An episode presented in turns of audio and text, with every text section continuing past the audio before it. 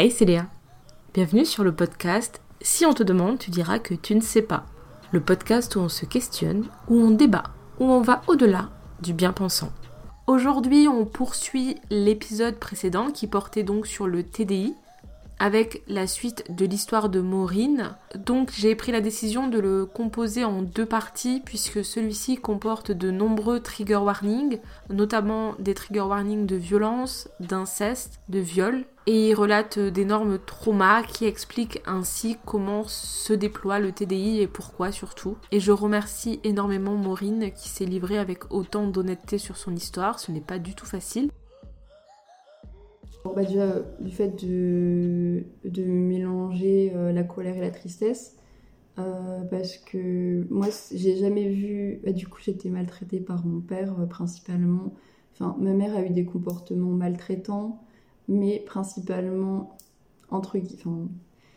Il n'y a pas d'excuse ou quoi, mais juste, je lui en veux plus aujourd'hui parce que je sais que c'était des psychologues qui lui conseillaient des choses horribles, genre de me mettre dans, dans une douche glacée de force euh, quand j'étais en colère, euh, de ne pas m'écouter quand j'exprimais mes émotions parce que sinon ça veut dire qu'elle légitimait mes caprices, euh, que quand j'étais triste, que j'avais des crises, que je commençais à me frapper, il, il fallait pas qu'elle me regarde ou qu'elle me parle ou qu'elle m'écoute parce que sinon ça voulait dire que ça me poussait à être capricieuse.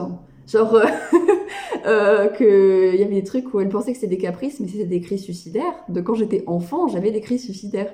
Et, c'est drôle parce que euh, ma, ma cousine l'a vu parce que je dessinais des, que, des trucs en noir avec de la pluie sur ma maison et des bonhommes tristes, genre, le cliché comme ça. Et pourquoi personne d'autre ne l'a vu, je ne sais pas. Mais elle, elle l'a vu.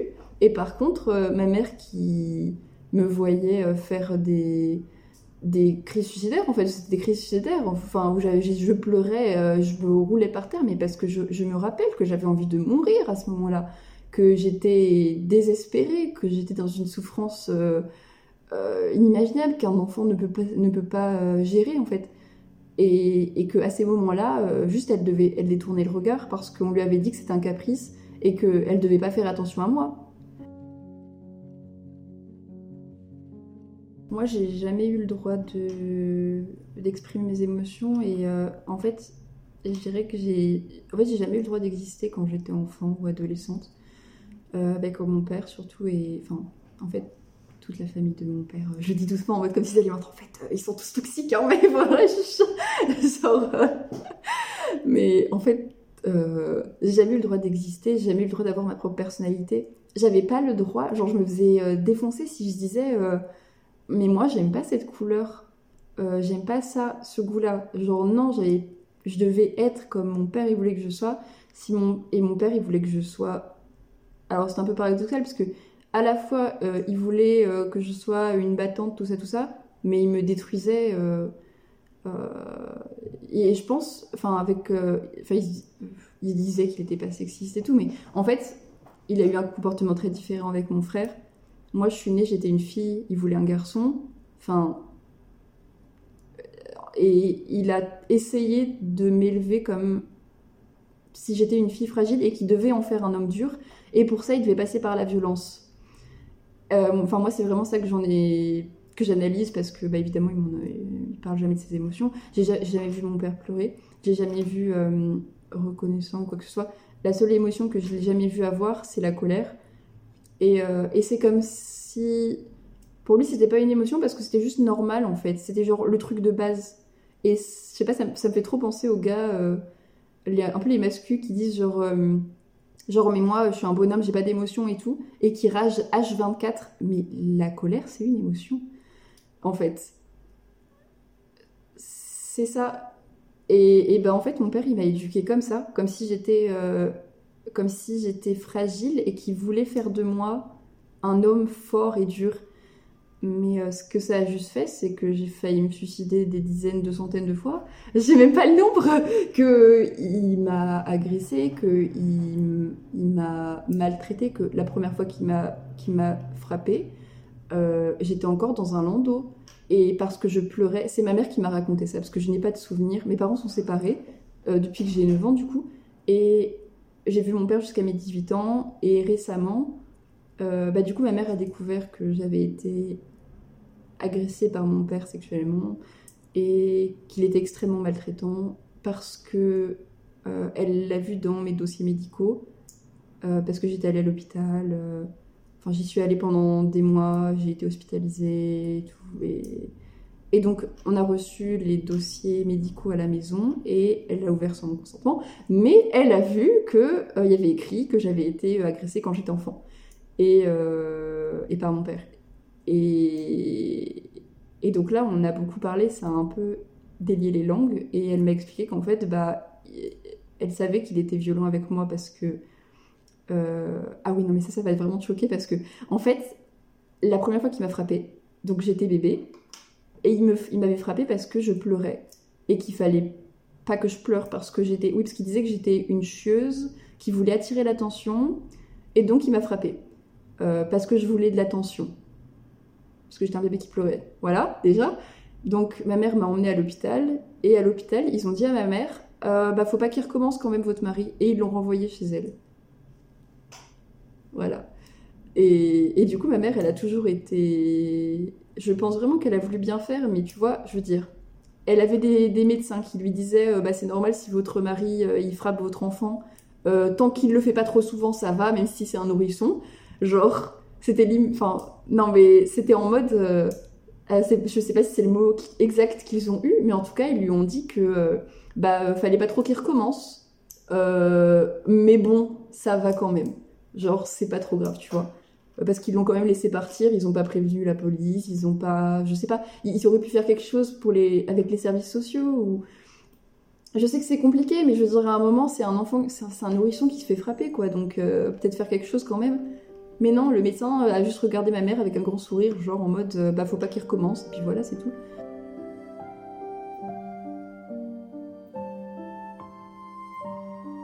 Qu'est-ce que qu'est-ce qu'elle pouvait faire? Surtout qu'elle n'était pas du tout euh, entre guillemets déconstruite. Enfin, je dirais, elle venait d'une famille pauvre avec des violences, de l'alcoolisme. euh, elle faisait ce qu'elle pouvait euh, avec ce qu'elle avait en fait. Et alors lui plutôt bourgeois du coup. et euh, et d'ailleurs, euh, bah il y a des gens dans ma famille du coup qui de la famille de mon père qui ne me croient pas euh, quand j'explique les violences que je subis, ou alors qui me disent oui, ok, c'est vrai qu'il est un peu violent. attends, il faut que je lui trouve un pseudo parce que j'ai pas envie de dire son vrai nom. On va dire qu'il s'appelle J. Et, et oui, c'est vrai qu'il est un peu violent, J, mais tu sais, il a toujours été comme ça, ton père. c'est à toi de pas l'énerver. Et genre, on me disait ça, quoi. Euh, et ça, c'est quand j'étais. Quand je suis sortie de l'hôpital et que j'ai dit à ma famille, en fait, je veux plus jamais le voir. Euh, je veux plus jamais voir mon père. Euh, et je ne veux plus que vous me forciez à le voir parce que du coup, il, il faisait venir mon père chez ma grand-mère sans me prévenir pour que je voie mon père. Et bah, du coup, je partais dans des crises suicidaires énormes euh, et c'était terrible, quoi. Et, du coup, je leur ai dit, mais en fait, je ne veux plus le voir. Genre, il est violent et, et que vous, vous le voyez vous faites ce que vous voulez, mais moi, en fait, euh, vous comprenez pas, il m'a détruite. Genre, il m'a maltraitée. J'étais un enfant, il me maltraitait. Euh, et surtout qu'il disait des trucs genre. Enfin, ma famille disait beaucoup euh, Oh, mais c'est pas qu'il te maltraitait, c'est que vous vous entendiez pas. Et ils le disent tout le temps, ils le disent encore. Quand euh, bah, il y avait des réunions de famille cet été, euh, ils m'ont demandé pourquoi je venais pas aux réunions de famille. J'ai dit Bah, je viens pas parce que mon père me maltraitait. Il disait. Et genre, du coup, euh, bah, mon grand-père me répondait Oh, bah, c'est vrai que vous vous entendez pas, mais tu pourrais faire un effort. Pense que ma famille est comme ça parce que, euh, enfin du coup du côté de mon père, parce que du côté de ma mère ils sont pas, ils sont pas comme ça, mais du côté de mon père ils sont très, euh, faut faire bonne figure, on est une bonne famille, faut faire bonne figure. Mon père il a fait des études, mon père il a déposé des brevets, mon père il part à l'étranger travailler, euh, il travaille dans la robotique etc. Et il, était un peu, bah j'ai envie de dire qu'il est, j'en ai jamais profité hein, parce que, je veux j'étais maltraitée, j'avais même pas je pouvais même pas manger ce que je voulais, je pouvais même pas boire quand je voulais, je pouvais pas aller aux toilettes quand je voulais, euh, j'avais pas le droit de prendre de douche tant qu'il l'avait pas décidé, enfin. Et, et donc ça me fait un peu bizarre de dire ça, mais oui, c'est vrai qu'il avait de l'argent en fait. Et il en a toujours, euh, au point qu'il travaille à l'étranger, etc. Et, Et je suppose que dans son milieu, il doit être bien reconnu, mais en fait, euh, bah, moi, ça n'a jamais. Je n'ai jamais profité de son argent, donc j'ai déjà, je veux dire, j'ai déjà connu euh, la faim euh, parce que j'étais privée de nourriture, la soif parce que c'est lui qui décidait si j'avais le droit de boire ou pas. J'ai été privée de médicaments parce que j'avais besoin de médicaments pour mon asthme, par exemple et il m'interdisait de les prendre parce qu'il estimait que j'étais, je voulais juste euh, de l'attention. Avant ça, en fait, j'ai été diagnostiquée dépressive quand j'avais 6 ans. Euh, bah, mes parents n'ont rien fait. Euh, enfin, je veux dire, évidemment qu'ils enfin, ma mère voyait qu'il y avait des problèmes parce que j'étais pas une enfant comme ma sœur. Euh, que à partir de la naissance de ma sœur, ça s'était aggravé parce que du coup mon père faisait d'énormes différences entre moi et ma sœur. Euh, en tout, que, enfin, disons que il l'a, il l'a maltraitée psychologiquement euh, en la rabaissant, en lui faisant comprendre qu'elle se serait jamais assez bien, etc. cependant, elle n'a pas subi toutes les violences. C'est déjà énorme ce qu'elle a subi et je ressens énormément. J'ai énormément. Faut dire que j'ai énormément plus peur pour ma soeur que pour moi, dans le sens où euh, j'ai toujours eu comme le sentiment de responsabilité de la protéger. J'ai l'impression d'en avoir jamais fait assez pour la protéger, alors que je l'ai protégée. Enfin, j'ai pris. J'essaie de prendre pour nous deux, on va dire. Et je pense que même sans essayer, de toute façon, je prenais déjà tout. et du coup, euh, elle a quand même subi des, des, violences euh, verbales.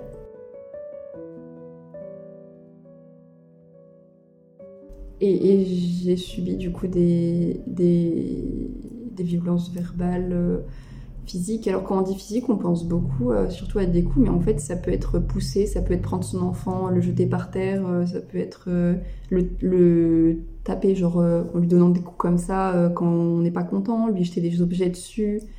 Euh, alors d'autres trucs plus genre enfin comment dire manipulateur euh, pour pas se faire prendre genre euh, le faire se baisser et quand il se relève tirer la porte pour qu'il enfin tirer la fenêtre pour qu'il se prenne la fenêtre dans la tête lui marcher très fort sur le pied exprès genre en le regardant bien dans les yeux en appuyant très fort sur son pied lui fermer la portière sur les doigts genre la portière de voiture sur les doigts tout ça, c'est pas forcément des choses auxquelles on pense quand on parle de maltraitance infantile, mais moi, c'est des choses que j'ai subies en fait parce qu'ils voulaient pas se faire prendre et que euh, tu te fais pas prendre.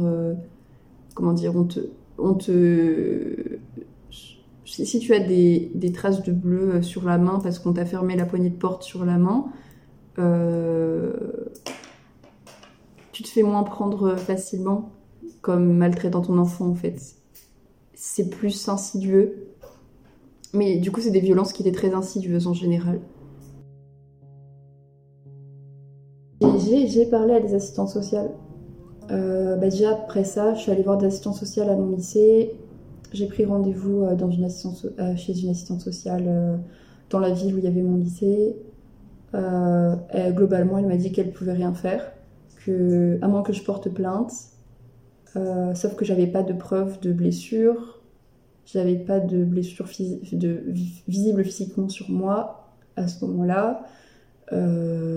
C'était ma parole contre la sienne. Il faut savoir que mon père avait porté plainte contre moi et ma pour, euh, mère pour enlèvement d'enfants. Parce que ma sœur ne voulait plus le voir. Et euh, il avait décidé que c'était la faute de ma mère et moi, qu'on avait, on avait manipulé ma petite sœur pour plus qu'elle veuille voir son père. Et donc lui a porté plainte contre moi et ma mère pour enlèvement d'enfants. J'ai témoigné à nouveau deux fois auprès d'assistants sociaux après ça. Et je pense qu'il n'y a jamais rien eu. Euh, mon père est parti vivre à l'étranger euh, pour son travail, entre guillemets. Enfin, je pense. Donc, quand j'ai été hospitalisée la première fois, que j'ai dénoncé le fait qu'il m'avait maltraité, etc. Enfin, que j'ai dit, il m'a fait ça, il m'a fait ça, il m'a fait ça. J'ai pas dit c'est de la maltraitance parce que je savais pas que c'était de la maltraitance. C'est eux qui m'ont dit c'est de la maltraitance en fait. Et il y a un médecin qui m'a dit qu'il allait voir avec les assistants sociaux s'il pouvait faire une intervention, enfin, créer un dossier euh, pour que des gens viennent voir chez mon père. Mais il m'a dit en fait, il n'y a aucune chance que ça fonctionne parce que euh, ils vont aller chez votre père, ils vont voir votre père, ils vont lui demander est-ce que vos enfants vont bien, euh, ils vont regarder si les enfants ils, vont, ont des bleus, ils vont regarder si c'est propre chez ton père et puis ils vont partir et ils pourront rien faire d'autre en fait.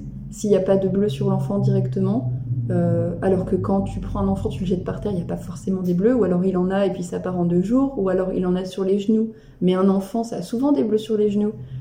Euh, ou alors tu le prends et tu le jettes contre un mur. Euh, il n'a pas forcément de bleu, ça ne veut pas dire qu'il a pas très mal, ça ne veut pas dire qu'il n'arrive pas. Enfin, moi je sais que j'avais souvent mal, je pouvais pas bouger le bras ou quoi, et pourtant j'avais pas de bleu. Et du coup, c'est vrai que ça a été très dur d'arrêter de le voir parce que, bah, en plus de la pression qu'il me mettait en me disant que j'étais une mauvaise personne, que j'avais des responsabilités envers lui, que j'avais des responsabilités envers mon petit frère, que je ne pouvais pas l'abandonner, euh, que euh, j'étais une fille indigne, que je ne méritais rien, que je ne méritais pas qu'il me nourrisse, que je ne méritais rien. Tout ça, euh, en plus de tout ça, moi je l'ai toujours vu comme un enfant en souffrance. Quand il était violent avec moi, tout ce que je voyais c'était un enfant en souffrance en lui. Et donc j'ai toujours eu énormément d'empathie pour lui, euh, au point que ça m'arrive encore de parfois pleurer parce que mon papa me manque, que je veux le protéger, qu'il est triste parce que je veux plus le voir. Mais en fait, euh, il est triste parce que je veux plus le voir, parce qu'il m'a maltraité et que si je le revois, je veux dire, si je le voyais encore, je serais déjà morte depuis longtemps. Je n'aurais pas eu le droit d'aller aux urgences, donc je serais morte tout simplement. Euh, mais oui, je, enfin, je, j'ai aussi ce sentiment de d'avoir euh, en quelque sorte dû subir pour protéger mon père, genre subir sa violence pour le protéger de lui-même, parce que peut-être que s'il m'avait pas frappé, il se serait frappé lui. Peut-être que euh, si euh, que si j'avais pas eu d'empathie pour lui, que je l'avais dénoncé, il serait peut-être allé en prison, ça m'étonne, hein. mais euh, on sait jamais, hein. peut-être qu'il aurait pu, euh, par un miracle législatif, euh, aller en prison. et, et, je m'en serais toujours voulu, du coup, j'ai jamais porté plainte. Et je, le vois encore parfois quand, j'y pense, comme un enfant que je dois protéger. Je dois le protéger des conséquences de ce qu'il a fait, alors que c'était moi l'enfant. Je dirais, il, était paranoïaque. Enfin, je veux dire, je sais pas si je peux dire ça au sens médical du terme ou non, mais en tout cas, au sens courant du terme, il était paranoïaque. Euh, quand je l'ai vu bah, justement en séance avec une psy euh, pour essayer euh, de... Parce que lui, il me détestait, il m'insultait, mais il allait se battre jusqu'à la mort pour me récupérer et que je revienne le voir. Parce que ça lui donnait son statut de bon père, je suppose. Et d'emprise, oui. Et donc quand il est venu chez ma psychologue, il avait fait un papier sur lequel il avait écrit tous mes défauts, qu'il a balancé à ma psychologue. Oui, euh, Maureen, depuis qu'elle est née, euh, euh, elle essaie d'attirer l'attention sur elle, elle, elle, elle, essaie d'attirer la lumière sur elle, mais c'est son plan depuis le début, elle est manipulatrice depuis qu'elle est bébé, elle est manipulatrice, même quand elle venait de naître, genre elle me manipulait et tout. Et du coup, ma soeur et mon petit frère, qui était le. Bah, du coup, ma soeur la deuxième et mon petit frère le troisième, n'ont pas eu les mêmes maltraitances que moi. Ils ont aussi de maltraitances verbales. Euh, mais je sais pas, je suppose qu'ils devaient faire beaucoup, beaucoup, beaucoup de projections sur moi. Et mon père s'est remarié avec une femme avec qui il a fait un autre enfant qui est mon, demi-petit frère, que j'appelle mon petit frère. En fait, c'était vraiment. C'était la pupille de mes yeux. Pour moi, c'était tout, mon petit frère. Et euh, je devais le protéger de mon père. Quand mon père s'en prenait à mon petit frère, j'essayais de le protéger et de faire comprendre à mon père que ce qu'il faisait c'était de la maltraitance, mais évidemment il ne le comprenait pas. Quand il insultait mon petit frère parce qu'il savait pas faire ses lacets alors qu'il avait juste quelques années, quand euh, il le... C'était atroce, je me rappelle euh, d'un truc qui m'a... C'est vraiment la scène... Euh, c'était horrible parce que j'ai compris que j'avais beau avoir pris toute la souffrance sur moi et être restée pour mon petit frère, parce que du coup je restais à aller voir mon père tous les week-ends et les vendredis soirs, surtout pour protéger ma petite sœur de ce que moi je vivais, que je voulais pas que une fois que je parte, il fasse la même chose à ma sœur. Et aussi parce que euh, bah il y avait mon petit frère. J'avais l'impression que c'était pas encore trop tard pour mon petit frère, que ma petite sœur, je l'avais vue pleurer. On avait des crises de, de pleurs ensemble le soir quand on était chez lui, mais que mon petit frère, c'était encore temps qu'il vive une belle enfance avec de l'amour. Et donc je lui disais tout le temps que je l'aimais et ça mettait en rage mon père. Euh, mon père m'insultait parce que je disais à mon petit frère que je l'aimais, qu'il fallait pas lui donner d'amour, sinon ça allait pas être un homme, tout ça. Il y, a du coup un, souvenir qui est horrible. Ça m'a détruite et j'ai fait ma première tentative de suicide juste après que ce soit arrivé. C'était du coup pour mes vers mes 18 ans. Euh, donc j'ai arrêté de voir mon père. C'était très dur. Il a fait quelque chose de. En fait, on était chez mon grand-père avec mon père. On s'est retrouvés tous les deux dehors, près d'une forêt, et euh, il a eu un comportement sexuel avec moi. Pour toutes les autres fois, j'avais pas, j'étais, je crois que j'étais peut-être, je refusais le fait que ce soit une agression. Et là, pour le coup, j'en ai parlé à une amie qui m'a dit que c'était une agression. Et je me suis dit, bah c'est trop en fait. Genre, c'est, c'est fini. Euh, j'ai aucun souvenir de ce qu'il a fait. Enfin, je, j'ai des flashbacks, etc. J'ai pas de souvenir net de ce qu'il m'a fait sexuellement, mais je sais qu'il avait un comportement incestueux et euh, finalement je suis pas sûre d'avoir envie de me souvenir tout de suite, même si j'ai toujours des flashbacks qui, reviennent. Euh. Je sais qu'il s'est passé quelque chose et plein de fois quand j'étais petite et encore quand j'étais ado et, et que le souvenir dont je me souviens là c'est juste une parmi des centaines d'autres fois quoi. Donc il s'est passé ça, et après j'ai appelé mon père, je lui ai dit que je voulais plus venir le voir, qu'il me faisait peur, que j'étais pas en sécurité avec lui. Et euh, bah là, bon bah, j'ai eu la déferlante euh, d'insultes, euh, ouais, t'es une salope, grosse pute, va te faire enculer, va te faire foutre, salope, blablabla. Comme d'habitude. Donc j'ai juste raccroché, et là, j'ai accepté de le revoir pour mon anniversaire, quelques mois après. Et je l'ai revu pour mon anniversaire, et mon père a maltraité mon petit frère devant moi. Euh, physiquement cette fois. Il a, du coup, mon petit frère euh, marchait sur une bordure, genre sur un, mur, comme les enfants font. Et moi, je lui tenais la main. Et euh, mon père, à un moment, s'est approché de nous. Il a pris mon petit frère, il était petit. il l'a pris par le bras et il l'a jeté par terre sur le goudron. juste avec un bras. Genre, il a. Pour moi, il aurait pu arracher le bras de mon petit frère. Et il l'a jeté par terre sur le goudron. Et sans même le regarder, il, il est parti. Il s'est même pas retourné pour voir s'il allait bien. Euh, du coup, j'ai pris mon petit frère dans mes bras, on a pleuré ensemble.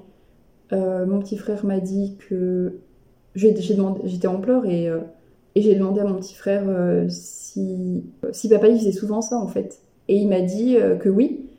Et j'ai demandé s'il l'avait dit à maman et il m'a dit oui, je l'ai dit à maman, mais elle a dit que c'était normal ou que bah, papa il était comme ça, qu'il fallait pas l'énerver.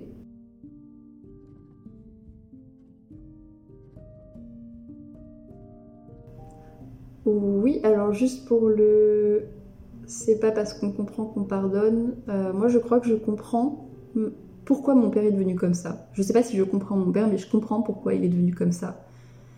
Et, et oui, ça change rien à. Ce qu'il a fait, c'est horrible. Et principalement, ce que je retire, c'est que je, je, veux pas être comme ça. Et si j'ai des enfants, je voudrais. Euh, les avoir après être, enfin quand je serai sûre de m'être bien déconstruite et avoir bien appris qu'est-ce qui est normal, qu'est-ce qui n'est pas. Et que. Voilà quoi. Ne pas être maltraitante à mon tour. C'est ainsi que s'achève ce podcast. Encore une fois, merci à Maureen de nous avoir partagé son histoire. N'hésite pas à me donner des retours sur mon podcast sur Instagram Léa avec deux E ou en commentaire sur Spotify. Et maintenant, si on te demande, tu pourras dire que tu sais.